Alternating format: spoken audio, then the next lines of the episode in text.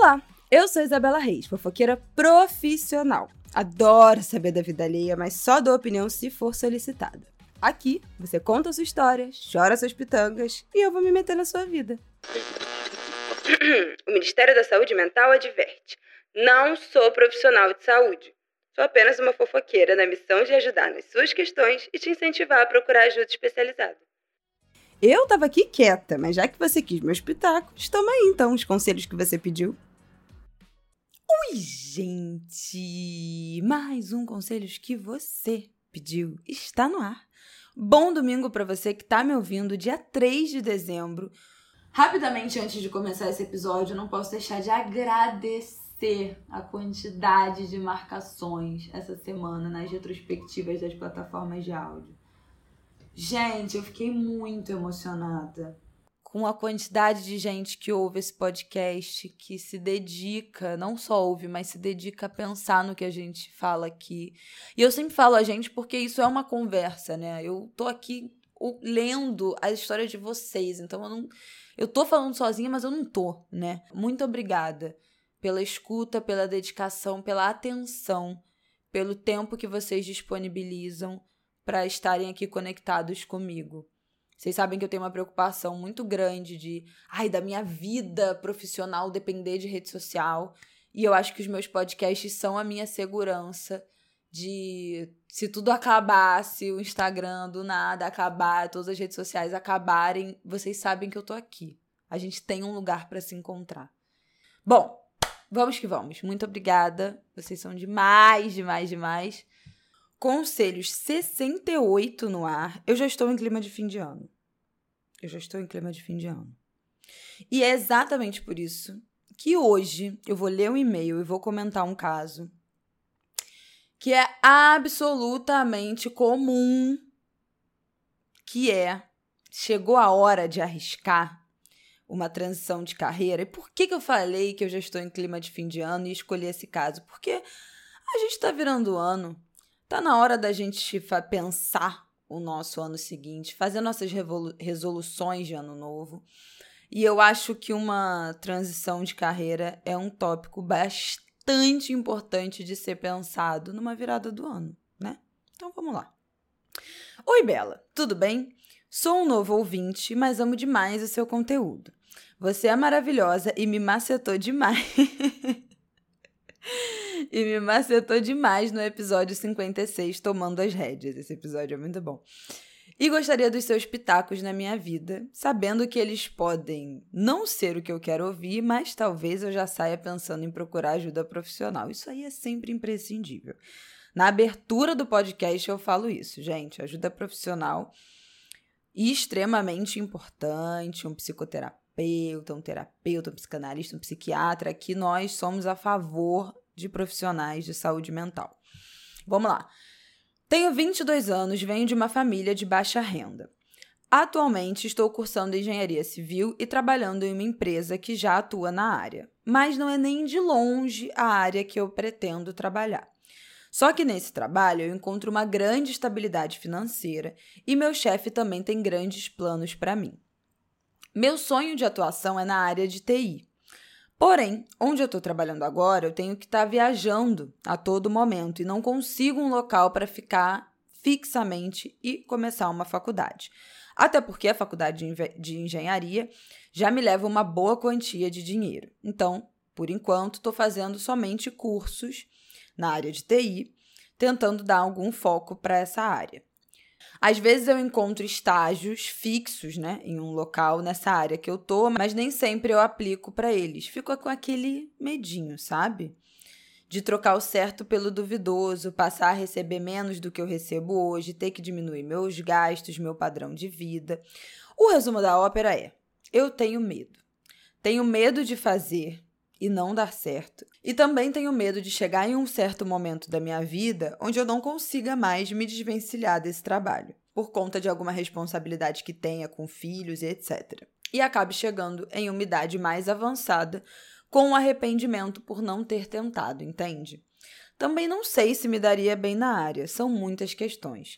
Mas eu sei que preciso tomar uma atitude, seja hoje, amanhã, depois, mas sei que preciso fazer alguma coisa. Muito obrigada pelo seu podcast. Você não sabe o quanto é bom. Você é uma pessoa maravilhosa. Ai, muito obrigada. Gente, é o seguinte, eu acho que esse é um caso muito comum, né? A gente já acredito que tenha tangenciado bastante esse assunto aqui sobre mudança de carreira, sobre mudança de faculdade, sobre transição de carreira. Mas eu acho que tem uma coisa muito importante que eu sempre bato nessa tecla aqui, que é o nunca é tarde.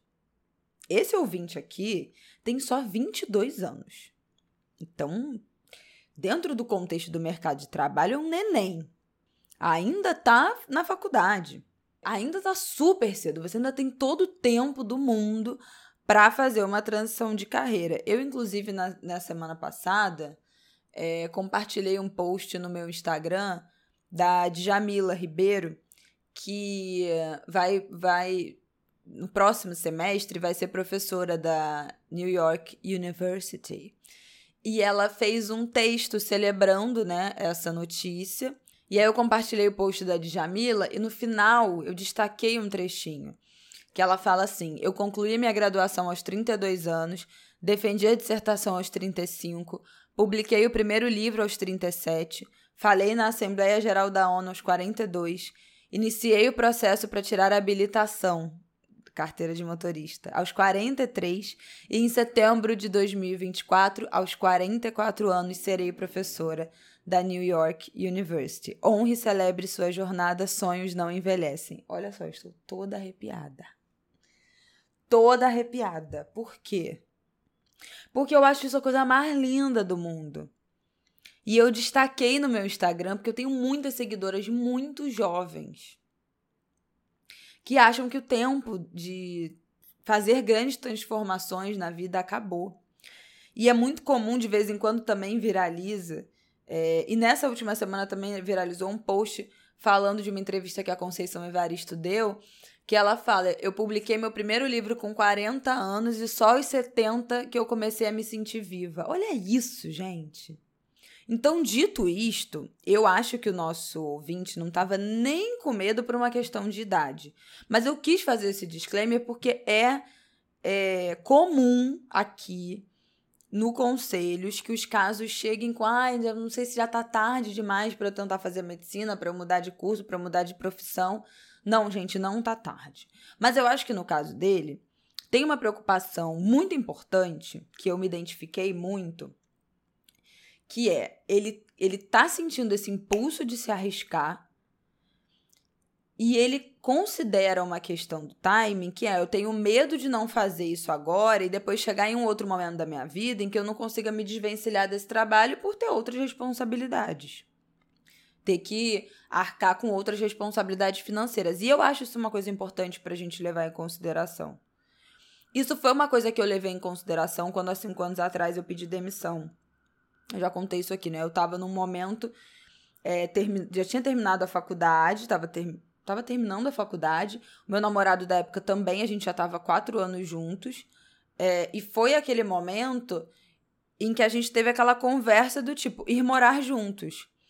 E eu que morava com a minha mãe, não pagava nada em casa, enfim, maior vida de, de patricinha, eu já queria sair daquele trabalho. Se eu for morar só, morar junto com, com esse meu namorado agora, eu vou ter um aluguel, né? Eu vou ter responsabilidades financeiras que eu não vou conseguir dar esse salto de me lançar sem, sem garantias, com a facilidade em que eu poderia fazer isso ainda morando com a minha mãe, né? Óbvio, gente, num contexto aqui de uma pessoa sustentada pelos pais. Eu sempre gosto de reforçar isso quando eu falo dessa minha história da demissão. Mas eu entendo esse timing, porque eu já vi dezenas de pessoas absolutamente infelizes com os seus trabalhos, mas que não conseguem fazer essa transição porque tem filho, porque tem uma uma, uma vida, né, que já preenche esse salário, então não consegue guardar dinheiro para programar direito essa transição de carreira, porque tem compromissos financeiros, né, uma casa que compra, um financiamento, uma escola de um filho. Então, as coisas vão ficando mais complexas, né? À medida que a gente vai se lançando na vida adulta e assumindo novas responsabilidades. No mundo ideal, a gente faz isso quando a gente tem menos responsabilidade. Quer dizer que só pode fazer até uma faixa etária, até um. Não. Nossa, quantas mulheres não fazem transição de carreira depois de se tornarem mães também? Tudo pode acontecer, mas eu acho que essa preocupação do nosso ouvinte é relevante. E eu acho que o que ele destaca aí é o medo, né? Eu tenho medo de não fazer e me arrepender, porque talvez em outro momento da minha vida seja mais difícil. E eu tenho medo de fazer e não dar certo. E eu acho, gente, sinceramente, que o medo é um dos sentimentos que eu lido, que eu consigo lidar e controlar, racionalizando muito. Porque medo a gente sente de forma irracional, né? Tem coisas que. Tem medos que são despertados na gente que não tem nenhum fundo de verdade, né? Que não tem nenhuma semelhança com a realidade que é só levado pelos nossos sentimentos, os nossos traumas, os nossos gatilhos. E aí eu acho que a forma que eu consigo lidar com medo é a gente criar aqueles nossos planos A, B, C, D, E, F, G, H, I, todos os planos do mundo, para a gente conseguir se cercar de algum fundamento, de alguma resolução sólida se os nossos planos derem errado. Eu acho que quando a gente está falando de transição de carreira, e nesse sentido do nosso ouvinte, de largar um emprego que ele ganha bem, que ele tem uma grande estabilidade financeira para se jogar numa área incerta, né? Ou num outro emprego nessa mesma área que ele trabalha agora, mas que seja fixo e aí ele consiga começar uma faculdade de TI, enfim. A gente tem que pensar em dinheiro. Então, assim, fazer um plano, e aí tem um monte de gente que trabalha com esse tipo de planejamento financeiro, mas pensar assim: se eu pedir demissão e não encontrar trabalho pelos próximos um ano, seis meses, qual é esse prazo, né? É, eu vou ter dinheiro para me sustentar o básico? E aí, cara, eu acho que assim, quando a gente está planejando um grande movimento na vida, a realidade é de diminuir os gastos e alterar o padrão de vida mesmo. E aí são os prós e contras de fazer grandes movimentos em que a gente vai demorar talvez um pouco mais para colher esses frutos. Mas assim, pensar que você vai sair de um emprego que te paga bem, recomeçar uma faculdade, começar do zero em outra área, e isso não vai alterar o seu gasto e o seu padrão de vida, só se você sendo herdeiro, ou se você já sendo, já sendo rico, né? Mas eu acho que esses movimentos precisam desse tipo de ajuste. E aí eu acho que a primeira coisa é fazer essa conta mesmo, botar no papel. Quanto eu gasto agora, quanto eu tenho que ter guardado para me sustentar por um ano, sei lá, enquanto é esse, essa outra profissão, essa outra tentativa não engrena. Isso é uma forma da gente se cercar desse medo. Porque o que é o medo de não dar certo? Não dar certo o quê? Você demorar para achar emprego, você não conseguir o emprego que você gostaria, você ganhar menos do que você esperava, você não gostar dessa nova área, você se se surpreender negativamente com essa idealização que você tinha dessa área, desse trabalho. Eu acho importante a gente destrinchar esses medos para a gente conseguir criar um plano para cada um deles. Você falou a história da faculdade. Ah, não consigo começar uma faculdade porque eu viajo muito a trabalho. Faculdade à distância é uma possibilidade para TI? Eu acho que assim. Existem acordos que a gente tem que fazer, porque, gente, tudo não terás, né? Ah, o mundo ideal seria fazer uma faculdade presencial? É possível o mundo ideal? Ou a gente vai ter que abrir mão desse mundo ideal em nome de pelo menos fazer uma faculdade? pelo menos começar a plantar essa semente. Você falou assim: ah, você já está fazendo os cursos. Pô, isso já é um mega passo. Né? Isso já te coloca em contato com essa área. Isso é um ótimo teste para ver se você vai. É, se isso faz sentido para você ou não, né? É, torna esse ambiente menos desconhecido.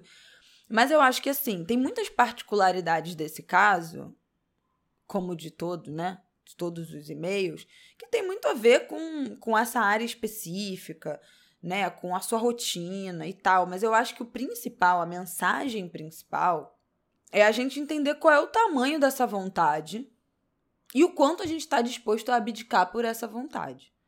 Eu acho que diminuir seus gastos e seu padrão de vida vai ser uma consequência de realizar esse sonho dessa transição de carreira. de botar esse plano em prática. Diminuir os seus gastos para juntar dinheiro, para ir num outro momento você pedir demissão, até conseguir outra coisa na área, ter como se manter de forma confortável. Esse é um plano, né, que tem uma duração, que tem um período. Você não vai estar tá se restringindo o seu padrão de vida por a esmo, mas é por uma coisa que você quer muito. E, gente, vai ser sempre incerto, tá? A gente pode se cercar de plano A, B, C, D, E, F, G, H, I, J, K, L, mas assim, a gente não vai ter controle de todos esses processos. Mas ainda assim, eu, capricorniana, desse jeito que eu sou, terra com terra, com terra, com terra, com terra, acho que a gente tem que ter muitos planos, muitas versões dos nossos planos.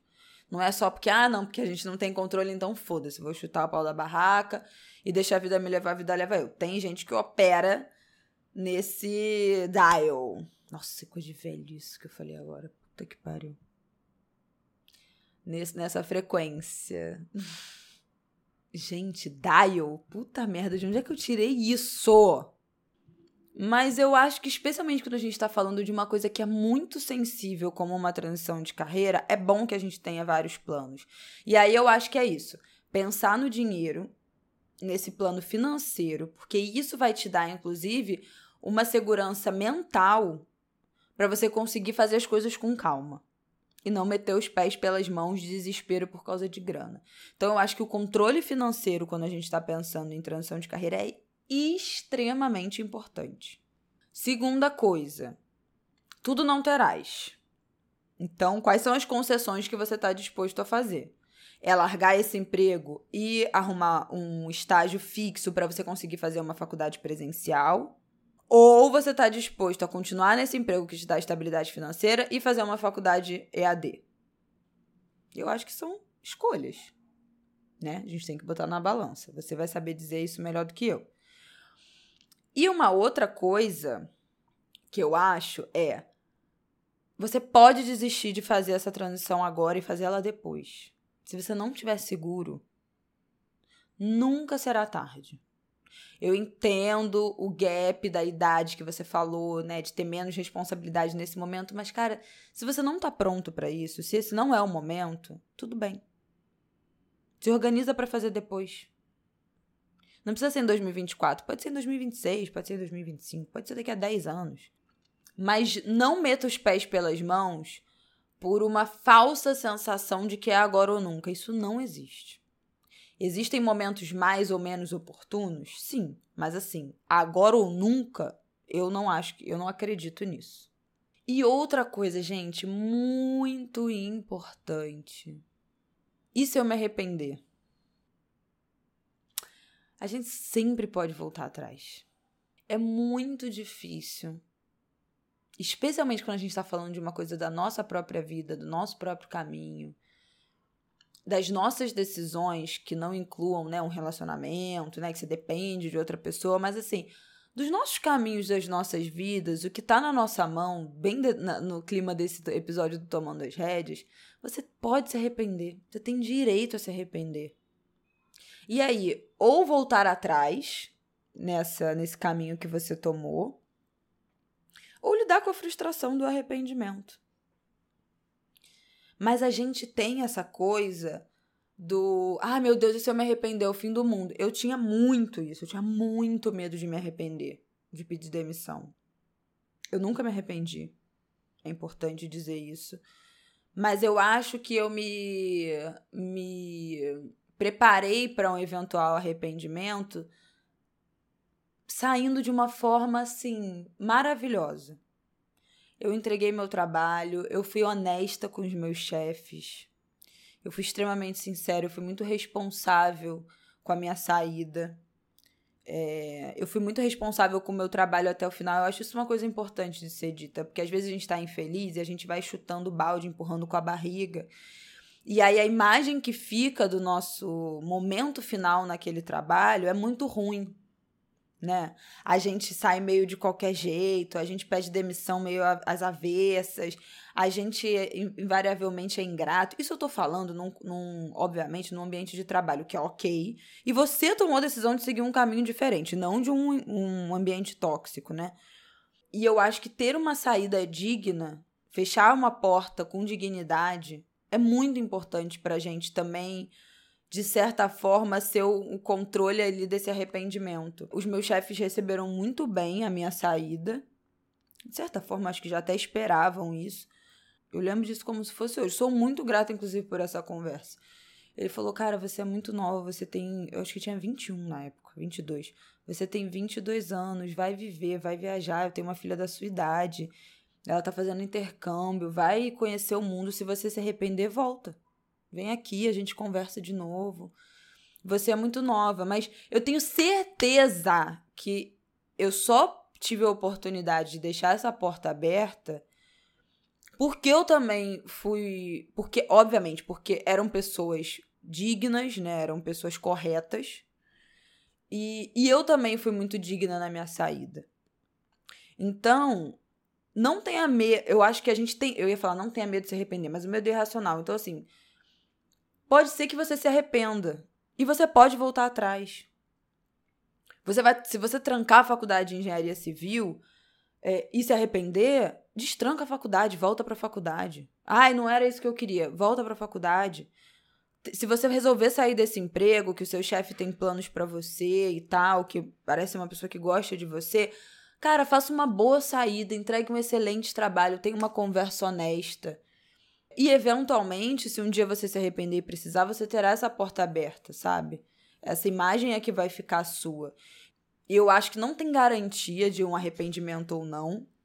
Mas eu acho que tem forma de a gente se tranquilizar, que se um arrependimento vier, tem como reverter. Talvez não exatamente do jeito que era antes, mas que nenhuma decisão precisa ser para sempre. Eu falei isso aqui outro dia. Mas assim, a gente não precisa escrever o nosso destino em pedra, sabe? Não é só porque a gente resolveu fazer uma, uma mudança de carreira que a gente tem que honrar até o final da nossa vida essa decisão. Não precisa, gente. Tem momentos da vida que tudo que a gente precisa fazer é desistir. Eu já falei isso aqui, eu sou uma entusiasta do desistir. Cara, tem hora que a gente precisa desistir. Que não adianta mais ficar dando murro em ponta de faca, ficar batendo cabeça. Então, se esse não é a trajetória, tenta outra coisa. Se tentou outra coisa e não deu certo, volta ou tenta outra. Não estou falando que é fácil. Não estou falando que é fácil. Mas o que eu estou falando é que tem solução. Tem caminho. Tem caminho. É isso que eu queria deixar de uma das minhas mensagens já de fim de ano. Que é eu acho que não basta dizer, ai, coragem, gente, vai, se joga. Não acho que é isso. Vocês não jamais ouviram isso de uma capricorniana. Mas eu acho que é possível fazer grandes transformações na nossa vida de uma forma que seja planejada, que seja ancorada em pilares de segurança, para que a gente faça essas transações, essas tran transições, sem meter os pés pelas mãos, sem que isso cause hordas de ansiedade, de desespero, de medo desenfreado. E esses sentimentos vão vir, mas quanto mais âncoras de segurança a gente tiver, mais a gente consegue se trazer para a racionalidade. Não, calma, não desespera não, porque você montou um plano, você tem um plano. Mas eu sou uma grande entusiasta da procura da felicidade. E aí eu tô dizendo felicidade, não tô dizendo na felicidade no trabalho, tá? Vai lá ouvir o episódio propósito no trabalho. Felicidade. Não é de ah, achar o seu propósito no trabalho, não é de achar felicidade no seu trabalho, mas assim, a felicidade. Qual é a sua felicidade? São muitas coisas que compõem a nossa noção de felicidade. A satisfação com, com, a gente, com que a gente trabalha é uma delas, né? Não estou dizendo que nosso trabalho deve ser a nossa fonte maior de felicidade, ou que a gente deve se realizar pelo nosso trabalho. Mas, assim, estar satisfeito com o seu trabalho é um dos pilarezinhos da nossa pirâmide de felicidade. Eu acho que a gente não deve largar e desistir disso como se fosse relevante, porque isso pode ir envenenando todos os nossos pequenas tópicos da felicidade, sabe? As nossas relações, a nossa saúde mental. Então, eu acho que tem que dar atenção para isso, para essa para esse movimento, para esse ímpeto, para essa busca. Eu acho que isso é uma coisa importante. Eu não acho que a gente deve se conformar de ser extremamente infeliz no trabalho com o que a gente faz só porque paga as nossas contas. Assim como eu acho que também a gente não deve achar que toda a felicidade da nossa vida tem que se concentrar ao redor do trabalho.